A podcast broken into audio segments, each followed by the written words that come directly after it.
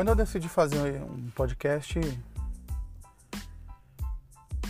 foi porque eu vivia recomendando podcasts para meus alunos e aí eles começaram a me perguntar por que afinal eu não fazia um podcast. E aí eu pensei, por que não?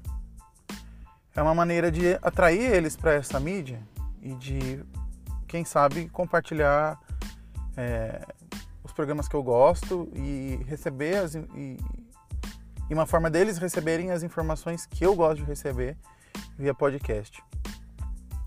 Daí, quando eu comecei a fazer, eu pensei sobre o que eu vou falar, né? E aí eu não conseguia chegar a essa conclusão. Que tipo de assunto eu poderia falar num podcast? Por que, que alguém perderia algum tempo me ouvindo num podcast? E daí eu decidi falar sobre as coisas que eu mais gosto na minha vida que são Lisboa e minha esposa e filha. E depois que eu falei sobre Lisboa e minha esposa e filha, eu não postei mais nada. É, basicamente, os dois assuntos se esvaziaram no podcast. E aí eu não consegui mais gravar nenhum outro assunto. E aí eu fiquei pensando a respeito disso. Quer dizer, eu criei um podcast que chama Monólogos Aleatórios e daí eu falei sobre as duas coisas que são as menos aleatórias possíveis na minha vida, que são Lisboa e a minha esposa. E aí hoje eu pensei, por que não gravar alguma coisa? Quer dizer, eu não pensei isso aleatoriamente. É, depois que eu postei os dois episódios, meus alunos continuaram me cobrando sobre o podcast e me cobram até hoje, professor, quando vai ter um episódio novo? Cadê o episódio 3? Eu quero ver o episódio 3, etc. E eu comecei vários episódios 3 e eu não terminei nenhum dos episódios 3. É... Porque é muito difícil parar para escrever alguma coisa. Eu fico me enganando que é uma coisa do tempo.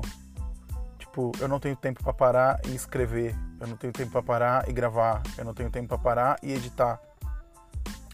Bem, eu não tenho tempo realmente para essas coisas.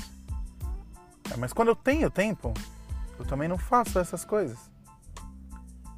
E pensando a respeito disso, eu cheguei a uma outra conclusão que é eu me preocupo demais com o julgamento que vai ser feito sobre as coisas que eu estou produzindo, porque na real, eu não acho que a minha opinião sobre as coisas ou sobre ou o que eu tenho para falar sobre as coisas é de fato importante ou relevante ou melhor do que de outras pessoas muito mais gabaritadas do que eu. E daí eu acabo começando a escrever sobre temas.